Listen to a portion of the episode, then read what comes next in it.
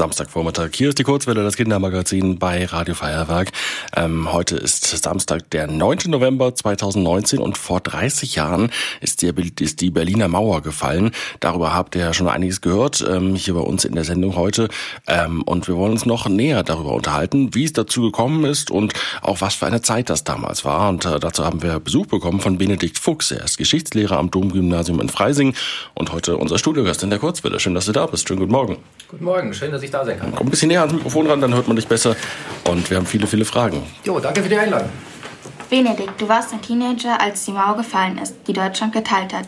Wie hast du den Fall der Mauer mitbekommen? An was erinnerst du dich? Ja, wir waren damals ja hier in der Nähe von München äh, und damit auch ganz schön weit weg von den ganzen Ereignissen, aber wir haben sie natürlich im Fernsehen mitbekommen. Und woran ich mich bis heute äh, am meisten erinnere, ist die unglaubliche Freude, die damals geherrscht hat. Man hat den Menschen das im Fernsehen angesehen, wie unglaublich froh die waren über das, was da passiert ist. Und diese Freude hat sich übertragen. Also wir haben uns da auch einfach gefreut. Ich kann mich noch erinnern, dass ich da auch Tränen in den Augen hatte, als ich das gesehen habe weil wir in der Schule ja auch über die äh, Spaltung Deutschlands gelernt haben und gesprochen haben und für uns das immer so selbstverständlich war. Es gibt zwei Deutschland und die Mauer ist da und man kann da nicht hin und auf einmal war alles ganz anders. Das war eigentlich, das war ein ganz glücklicher Moment. Das ist das, woran ich mich eigentlich am meisten erinnere.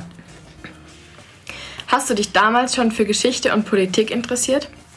Ja, wir waren, äh, Geschichte war eigentlich von Anfang an eins von meinen Lieblingsfächern in der Schule wahrscheinlich sogar mein, mein liebstes Fach. Wir hatten gute Lehrer in der Schule äh, und es hat Spaß gemacht, mit denen äh, sich über Geschichte zu unterhalten. Und ich habe auch früher immer schon historische Romane gerne gelesen, Bücher, die sich mit, die in der Geschichte gespielt haben, an, in historischen Szenarien. Und es war irgendwie von Anfang an eins von meinen Lieblingsfächern. Und ich habe dann, als ich äh, fertig war mit der Schule, auch gleich angefangen, äh, wieder Geschichte zu studieren und mich damit zu beschäftigen. Und wieso hast du dich dazu entschieden, Geschichtslehrer zu werden? Da gibt es eigentlich mehrere Aspekte, die dabei reinspielen. Das eine war tatsächlich meine eigene Schulzeit und was ich da erlebt habe, dass Geschichte ein spannendes Fach ist und aber auch, dass es Sachen gibt, die man vielleicht noch besser machen kann. Also es gab Lehrer, bei denen ich mir gedacht habe, das ist toll, wie die das machen. Es gab aber auch welche, wo ich mir gedacht habe, das kann ich eigentlich besser machen. Und das wollte ich auch besser machen. Das ist so das eine gewesen. Der andere Aspekt ist der, dass ähm, für mich in der deutschen Geschichte vor allem die Geschichte des Nationalsozialismus eine sehr prägende äh, Sache gewesen ist. Und das wollte ich immer wissen und verstehen, wie es dazu kommen konnte. Und ich wollte so einen kleinen Beitrag dazu leisten, dass sowas nicht wieder passiert, indem ich darüber so gut wie möglich informiere. Also das ist eigentlich auch ein Grund, einer der Gründe dafür, warum ich Geschichtslehrer geworden bin. Und dann gibt es noch einen dritten Grund, und das ist der, dass es mir einfach auch Spaß macht, Lehrer zu sein. Ich habe im Studium ein Praktikum gemacht und habe das ausprobiert und habe am Anfang gleich gemerkt, mit Schülern zu arbeiten, zu unterrichten, das ist eine Sache, die die mir Spaß macht und von der ich auch glaube, dass ich sie kann. Und das wären so die, die drei wichtigsten Gründe. Unterrichtest du nur Geschichte oder noch was anderes? Ich unterrichte Deutsch auch noch und Ethik habe ich vor ein paar Jahren auch noch mhm. das Staatsexamen mit dazu gemacht. Also ich unterrichte jetzt deutsche Ethik und Geschichte. Und was macht dir am meisten Spaß? Eigentlich muss ich sagen, hätte ich früher nie gedacht, weil Geschichte mein äh, Lieblingsfach mhm. war. Aber zum Unterrichten macht Deutsch fast noch mehr Spaß. Äh, kommen wir vielleicht gleich noch ein bisschen genauer drauf. Geschichte zu unterrichten ist nämlich eigentlich viel schwieriger als mhm. Deutsch zu unterrichten. Deutsch, in Deutsch kann man immer schon hm, etwas machen, weil die Schüler auch was können. Jeder kann äh, dichten, jeder kann schreiben, jeder kann einen Text vorlesen. Und in Geschichte muss man immer erst mal was wissen und mhm. was lernen, bevor man anfangen kann, sich darüber zu unterhalten. Deswegen ist Geschichte eigentlich schwieriger zu unterrichten ähm, als Deutsch. Ethik ist auch ein tolles Fach. Ich mag meine drei Fächer alle gleich gerne irgendwie, aber einfacher ist Ethik und Deutsch. Mhm. Geschichte ist fast das schwierigste Fach zum Unterrichten. Es gibt viele Schüler, die das Fach langweilig finden. Wie versuchst du deinen Unterricht spannend zu machen? Mm, das ist tatsächlich das große Problem, weil man, wie ich schon gesagt habe, immer erstmal Informationen vermitteln muss. Wir haben aber heute im Vergleich zu früher da auch viel bessere Möglichkeiten. Äh, mit dem Internet, äh, mit verschiedenen digitalen Medien haben wir wirklich tolle Möglichkeiten über Dokumentationen, über Quellenarchive im Unterricht sehr, sehr schnell auf sehr, sehr abwechslungsreiche und vielfältige Materialien zuzugreifen. Was man immer versuchen muss in Geschichte ist natürlich Abwechslung reinzubringen. Nicht immer nur Quellentexte, nur Bücher lesen, sondern halt auch mit Bildern, mit Dokumentationen, auch mit Experimenten, mit Rollenspielen zu arbeiten. Also diese Abwechslung, das ist sicher das eine, was hilft, Geschichte spannend und abwechslungsreich zu machen. Das andere, ähm, was ich auch immer versuche und was mir ganz wichtig ist, im Unterricht irgendwie einen Bezug zu der eigenen Lebenswelt und zur Gegenwart herzustellen. Also sich hineinzuversetzen und sich zu überlegen, was das Thema, was man gerade bespricht, mit einem selber zu tun hat. Wenn man jetzt zum Beispiel einen Bauern im Mittelalter nimmt, der hat was ganz anderes erlebt als wir heute. Aber wir können uns hineinversetzen in diese Situation und überlegen, äh, was hat den beschäftigt, was war für den anders als für uns heute. Und wenn man da sich hineinversetzt und sich mit beschäftigt, dann kann man auch einen Bezug dazu bekommen. Was sagst du denen, die denken, dass Geschichte nur heißt, dass man Jahreszahlen auswendig lernen muss? Denen sage ich, dass das Quatsch ist. Weil man äh, natürlich ganz ohne Jahreszahlen in Geschichte nicht auskommt, aber die Jahreszahlen sicher nicht das Wichtigste sind. Man kann ganz viel von Geschichte verstehen und über Geschichte lernen, ohne überhaupt genau zu wissen, wann genau was gewesen ist. Ähm, zum Glück ist es mittlerweile auch in den Lehrplänen so, dass das Auswendiglernen von Jahreszahlen sehr stark in den Hintergrund geraten ist. Wir können das auch nachschauen. Auch wir Lehrer wissen nicht alle Jahreszahlen auswendig äh, und müssen manchmal nachschauen, wann was genau gewesen ist. Ich weiß noch, im Studium musste ich einen Test machen zur alten Geschichte. Da musste ich äh, 300 Daten der alten Geschichte auswendig können und die sind geprüft worden. Das hat mir auch keinen Spaß gemacht. Und Auf den Tag genau, oder? Ja, das waren hauptsächlich Jahreszahlen. Mhm, okay, ja. ja. Aber manchmal auch Daten, aber das meiste waren nur Jahreszahlen. Warum findest du, ist es wichtig, dass wir uns mit der deutschen Vergangenheit beschäftigen? Das hat auch viele Gründe. Das werdet ihr merken. Äh, Historiker haben immer viele Gründe. Es gibt nicht immer nur einen Grund. Und das gilt hier auch. Ähm, einen habe ich vorhin schon genannt. Ich finde, dass die Zeit des Nationalsozialismus in unserer deutschen Geschichte eine ganz, ganz wichtige Rolle gespielt hat. Und ähm, zu verstehen, was da passiert ist und dafür zu sorgen, dass das nicht wieder passiert, das ist sicher ein guter Grund, sich mit Geschichte zu beschäftigen. Äh, eine andere Sache ist die, ein schlauer Mensch hat mal gesagt, wer die Fehler der Vergangenheit nicht kennt, ist dazu verurteilt, sie zu wiederholen. Und da steckt, glaube ich, auch was drin, was man äh, für Geschichte äh, für sich in Anspruch nehmen kann. Wenn wir die Geschichte kennen, wenn wir Geschichte verstehen, können wir unsere Gegenwart besser verstehen und können unsere Zukunft besser gestalten. Das ist, glaube ich, ein ganz wichtiger Punkt, der äh, die Beschäftigung mit Geschichte betrifft, dass wir aus der Geschichte, natürlich wiederholt sich die Geschichte nicht, nicht eins zu eins, aber viele Sachen waren schon mal so ähnlich da. Und wenn ich verstehe, was da passiert ist, kann ich auf aktuelle Entwicklungen und zukünftige Entwicklungen besser vorbereitet sein, als wenn ich keine Ahnung habe davon. Und gibt es ein Ereignis, zu dem du gerne mal in die Vergangenheit reisen würdest? Das ist eine schöne Frage, finde ich. Äh, und es ist sehr schwer auszusuchen, was man machen möchte. Ich will mal zwei Aspekte nennen. Das eine ist was ganz Subjektives. Ich fände es total spannend, 1954 beim WM-Finale in Bern im mhm. Mit dabei zu sein. Das wäre so ein Ereignis, wo ich einfach aus Privat äh, was ich total spannend fände.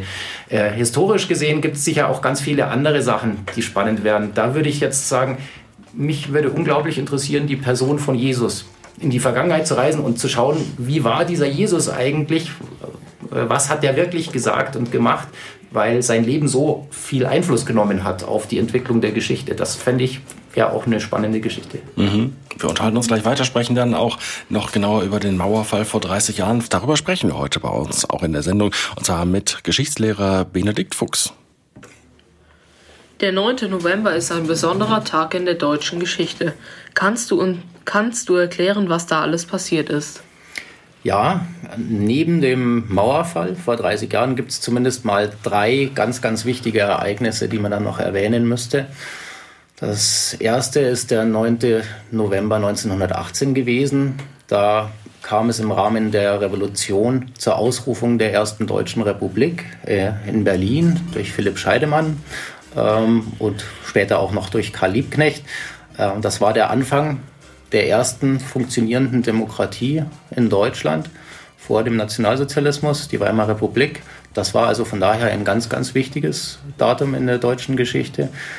Noch in der Weimarer Republik ist es hier in München 1923, auch am 9. November, zum Hitlerputsch gekommen. Hitler hat versucht, mit seinen Anhängern die Macht in Deutschland zu übernehmen. An der Feldherrnhalle ähm, ist dieser Zug von der Polizei gestoppt worden. Hitler ist ins Gefängnis gekommen, allerdings nur für ein Jahr. Danach ist er wiedergekommen und 1933 hat er es dann geschafft, an die Macht zu kommen. Aber von daher, dieser Hitlerputsch ist sicher auch ein ganz wichtiger Tag und damit verbunden ist dann auch der eigentlich das traurigste Ereignis, äh, der 9. November 1938, früher Reichskristallnacht genannt. Heute sprechen wir von der Reichspogromnacht. Die Nationalsozialisten haben an diesem Termin jüdische Geschäfte und Synagogen zerstört äh, und angezündet. Sie haben äh, Juden in Konzentrationslager verschleppt, ähm, auf der Straße verprügelt. Insgesamt äh, über 400 Leute sind äh, an diesem Tag, 400 Juden sind an diesem Tag von den Nationalsozialisten getötet worden viele weitere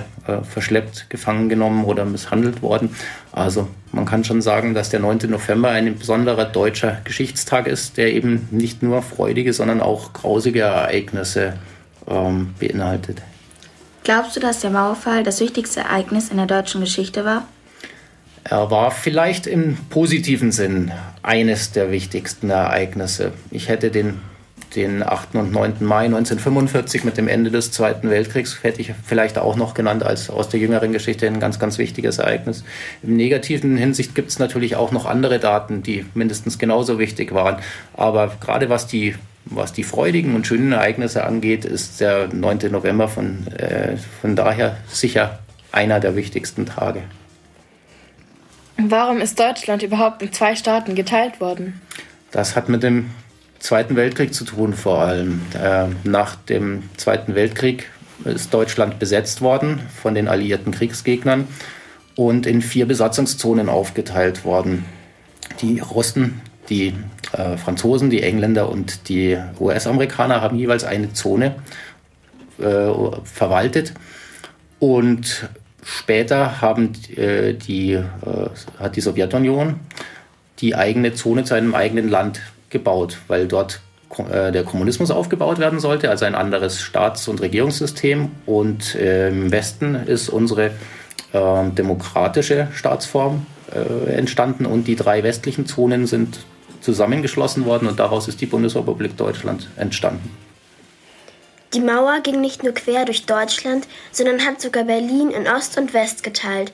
Wie ist es dazu gekommen? Das hat damit zu tun, dass Berlin die Hauptstadt des Deutschen Reiches war und von den alliierten Kriegsgegnern in gewisser Weise als das Zentrum des Bösen betrachtet worden ist, weil dort die Reichskanzlei war und dort, von dort aus Hitler seine verbrecherischen Befehle gegeben hat.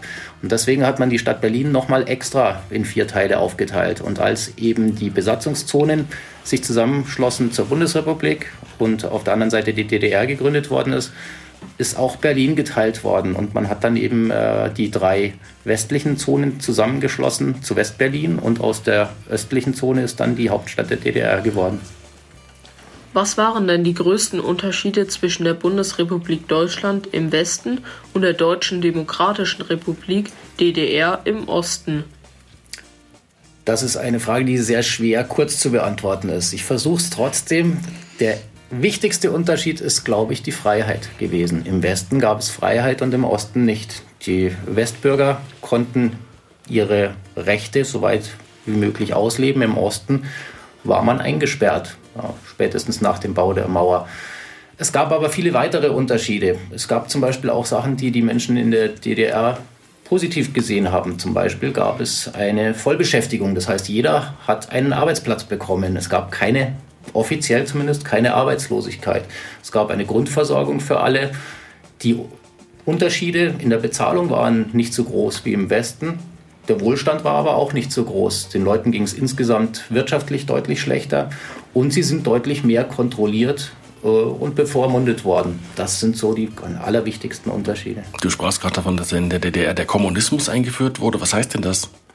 Kommunismus bedeutet eigentlich von der Idee her, dass allen alles gehört. Mhm. Das heißt, niemand soll Fabriken besitzen oder größere Landschaften oder Geschäfte, sondern alles soll allen gemeinsam gehören. Das ist die grundsätzliche Idee, die äh, Karl Marx mit dem Kommunismus verbunden hat. Und das hat man versucht einzuführen, sowohl in der äh, UdSSR als auch dann später in der DDR. Was daraus geworden ist, war natürlich dann äh, ein bisschen anders, weil es eine führende Partei gab, die diesen Kommunismus organisiert hat. Und diese führende Partei war die einzige Partei. Und die Leute, die in dieser Partei waren, haben für sich dann doch herausgenommen, dass sie wichtiger sind als die anderen und haben die anderen bevormundet. Und das ist einer der Gründe dafür, warum der Kommunismus in der Praxis nicht so toll funktioniert hat, wie er eigentlich von der Idee her klingt. Mhm. Was war das Besondere am Schulunterricht in der DDR? Das Besondere war, dass der Kommunismus zur Staatslehre gehört hat. Das heißt, alle Fächer waren in gewisser Weise auch darauf ausgelegt, die Ideologie der Regierung zu vertreten. Zum Beispiel hieß die Mauer in der DDR nicht Mauer, sondern antifaschistischer Schutzwall. Mhm. Der Kapitalismus hieß nicht Kapitalismus, äh, sondern es wurde immer von den Imperialisten gesprochen. Also der, der Westen und äh, die anderen Länder wurden als Feind gesehen. Das war einer der wesentlichen Unterschiede im äh, Unterricht äh, in der DDR. Und das hat sich dann auch später aufs Bildungssystem ausgewirkt. Zum Beispiel, wer nicht äh, auf der Linie der Partei war, wer nicht zusammenarbeiten wollte mit der Regierung, der durfte zum Beispiel kein Abitur machen. Für viele war der Fall, Fall der Mauer eine Überraschung. Was war denn der Auslöser dafür, dass die Grenze geöffnet wurde? Da muss man jetzt wieder mehrere Dinge erwähnen. Der länger Auslöser war natürlich, dass es den Menschen in der DDR immer schlechter gegangen ist, weil die wirtschaftliche Situation immer schlechter war und auch weil die Situation mit den Menschenrechten so schlecht war. Immer mehr Menschen haben protestiert, haben sich versammelt, haben für mehr Rechte, für mehr Freiheit demonstriert. Und die DDR-Regierung konnte irgendwann mal diesen ganzen Wünschen ähm, nicht mehr komplett im Wege stehen. Und deswegen hat sie beschlossen, äh, Reiseerleichterungen durchzuführen. Das eigentliche Ereignis am 9. November war aber eigentlich eher ein Zufall. Es gab eine Pressekonferenz, auf der das ähm, er, äh, erzählt wurde, dass es diese Reisefreiheit geben sollte. Und durch ein Missverständnis wurde dann äh, gesagt, dass das an diesem Tag schon war. Und wir haben auch den O-Ton da. Wir können da mal reinhören, wie das damals klang vor 30 Jahren. Also Privatreisen nach dem Ausland können ohne Vorliegen von Voraussetzungen, Reiseanlässe und Verwandtschaftsverhältnisse beantragt werden. Die Genehmigungen werden kurzfristig erteilt. Das tritt nach meiner Kenntnis ist das sofort. Unverzüglich. Das war jetzt äh, Günter Schabowski, ist ja, glaube ich, der Staatsratsvorsitzende war. Nein, das war der Pressesprecher. Der Pressesprecher, ja. Ja, und der hat das damals eben ohne Absprache eigentlich so gesagt. Eigentlich sollte das erst später eingeführt werden. Und das hat zu der merkwürdigen Situation geführt, dass niemand informiert war. Die Leute haben das im Fernsehen gesehen und gehört und haben gesagt, ja was, wir dürfen jetzt in den Westen. Und dann sind die Leute vor allem in Berlin einfach zur Mauer gelaufen und an die Grenze gegangen und haben gesagt, der Schabowski hat gesagt, wir können da rüber, wir dürfen da jetzt rein. Und die Grenzpolizisten haben nicht Bescheid Bescheid gewusst. Mhm. Und zum Glück hat, haben die Leute damals kühlen Kopf bewahrt und haben äh, das dann genehmigt. Und die haben dann einfach die Schlagbäume hochgemacht und haben die Leute durchgelassen. Und so ist dieser, sind diese Bilder entstanden, dass die Menschen auf einmal zu Hunderten und Tausenden in den Westen geströmt sind und spontan eine Riesenparty gefeiert haben. Also quasi Geschichte durch Zufall so ein bisschen. Ja, das kann man sagen. Ein Glück, in dem Fall ein glücklicher Zufall. Ja. Wir unterhalten uns gleich weiter mit Benedikt Fuchs hier in der Kurzwelle bei Radio Feuerwerk über den Mauerfall vor 30 Jahren. In ein paar Minuten geht's weiter. Wir sprechen mit ihm über den Mauerfall heute vor 30 Jahren am 9. November 1989 und das, was daraus geworden ist dann. Es gab Familien und Freunde, die über die Grenze hinweg Kontakt gehalten haben, obwohl sie sich nicht besuchen konnten. War das bei dir auch so? Bei mir persönlich nicht, aber meine Mutter hat Verwandte gehabt in der DDR und ich habe das schon auch mitbekommen und kann mich noch erinnern, dass wir denen regelmäßig Pakete geschickt haben mit Dingen, die in der DDR Mangelware waren, weil man sie sich dort nicht leisten konnte. Das waren zum Beispiel Schokolade, aber auch bestimmte Kleidungsstücke oder Kaffee. Ähm, es war sehr, sehr, sehr schwer zu telefonieren zum Beispiel, weil es nur sehr, sehr wenige Telefonleitungen gab. Von daher haben wir nicht oft direkten Kontakt gehabt, aber meine Mutter hat zum Beispiel auch oft Briefe geschrieben und eben Pakete geschickt. Es gibt heute auch Grenzen zwischen verschiedenen Ländern. Die kann man aber überqueren, wenn man zum Beispiel in den Urlaub fährt. Wieso durften das die Bürger der DDR nicht? Das hatte den Grund, dass nach der Gründung der DDR immer mehr Menschen aus der DDR in den Westen geflohen sind. Ähm, das waren teilweise über 100.000 Menschen pro Jahr, die die DDR verlassen haben und lieber in die Bundesrepublik gegangen sind, weil sie dort ja auch die Sprache genauso konnten und auch einen Pass bekommen haben und lieber dort leben wollten. Und daraufhin hat die DDR-Regierung beschlossen, dass sie ihre Grenze dicht macht. Sie haben die Grenzen mit Befestigungen und Stacheldraht zugemacht. Sie haben ein Gesetz erlassen, in dem es hieß, dass Republikflucht unter Strafe steht und haben so versucht, die Bevölkerung des Landes im Land zu behalten, weil sonst äh, die ganze Wirtschaft des Landes zusammengebrochen wäre, weil vor allem die jungen und gut ausgebildeten Menschen das Land verlassen wollten. Warum glaubst du, haben trotzdem so viele Menschen versucht, in den Westen zu kommen? Da sind wahrscheinlich einmal zwei Gründe, zwei Hauptgründe zu nennen. Das eine äh, ist das, dass viele Menschen eben mit dem System, mit dem politischen System nicht einverstanden waren, die ihre eigene Freiheit ähm, so geschätzt haben, dass sie die lieber im Westen ausleben wollten. Das andere waren sicher auch wirtschaftliche Gründe. Den Menschen in der DDR ist es wirtschaftlich schlechter gegangen als im Westen. Das hat viele Gründe gehabt. Auch, dass der Westen besser unterstützt worden ist von seinen Verbündeten und die DDR im Gegenzug äh, Reparationsleistungen nach dem Krieg äh, leisten musste. Das hat aber eben auch damit zu tun, dass das äh, kommunistische Wirtschaftssystem nicht so gut funktioniert hat wie das äh, System im Westen. Und so war es so, dass den Menschen, dass die Menschen im Osten immer gesehen haben, denen im Westen geht es besser. Sie hatten ja zum Beispiel auch äh, Fernsehen und Radio, was sie empfangen konnten aus mhm. dem Westen. Und so haben sie immer gesehen, in unseren westdeutschen Brüdern und Schwestern geht es einfach besser. Und dadurch wollten viele einfach äh, nicht in der DDR bleiben, sondern haben versucht, in den Westen zu fliehen. In die Bundesrepublik durften die DDR-Bürger nicht reisen, ins Nachbarland Ungarn aber zum Beispiel schon. Wieso ging das? Die Ungarn waren ein sogenanntes sozialistisches Brudervolk. Das heißt, auch dort gab es ein kommunistisches System und die ähm, Staaten des Warschauer Paktes, die mit der UdSSR verbündet waren, wie eben Ungarn, die DDR, aber auch die Tschechoslowakische Republik äh, und andere Länder, die hatten gemeinsame Abkommen geschlossen und haben ihre Grenzen partnerschaftlich bewacht. Und deswegen durften die DDR-Bürger eben ins befreundete äh, kommunistische Ausland ausreisen, aber nicht ins westliche Ausland. Viele Menschen feiern die Wende, also den Fall der Mauer, als etwas Gutes. Aber es gibt auch viele ältere Menschen, die das Leben in der DDR besser fanden. Was denkst du darüber? Ich denke, dass man diese Menschen und ihre Meinung respektieren muss. Es gibt bestimmt einzelne Menschen, deren Leben durch die Wende auch negative Auswirkungen erfahren hat. Trotzdem muss man festhalten, dass insgesamt die Wende für die allermeisten Menschen eine Befreiung äh, war und eine Verbesserung äh, ihrer Situation gebracht hat. Natürlich gab es Leute, die in der DDR sich wohlgefühlt haben, weil sie dort äh, wichtig waren, wichtige Posten hatten oder vielleicht auch ähm, in ihrer Lebensumwelt sich sicherer gefühlt haben. Deswegen finde ich es falsch, sich über diese Menschen lustig zu machen oder, äh, und äh, ihre Meinung nicht ernst zu nehmen. Trotzdem muss man festhalten, dass die DDR ein Staat war, der seine eigenen Bürger unterdrückt hat und eingesperrt hat und dass die Wende für dadurch deswegen natürlich ein positives Ereignis war. Die DDR wird manchmal als Unrechtsstaat bezeichnet. Was soll das heißen? Das kann man relativ einfach erklären. Das eine Beispiel haben wir ja schon besprochen. Es, gibt, äh, es gab eine Mauer, die die Menschen im Land eingesperrt hat. Das heißt, man hat den Menschen die eigene Freiheit genommen. Das ist ein Unrecht. Es gab aber auch weiteres Unrecht, was die DDR-Regierung ihren Bürgern angetan hat. Sie hat sie zum Beispiel äh, eingesperrt, ohne Gerichtsverfahren. Viele Leute, die gegen die herrschende Meinung sich geäußert haben, die ihre eigene Meinung zu laut geäußert haben, sind eingesperrt worden, sind auch äh, gefoltert worden. Ähm, man hat Menschen ihre Kinder weggenommen, zum Beispiel, wenn jemand ausreisen wollte oder geflüchtet war und hat die in andere Familien gesteckt. Man hat Menschen bespitzelt, man hat äh, Menschen bedroht, man hat im Bildungssystem, habe ich vorhin schon kurz erzählt, äh, Menschen, die nicht auf der politischen Linie waren, ähm, die Ausbildung verweigert. Die durften kein Abitur machen, obwohl sie die Besten in ihrer Klasse waren.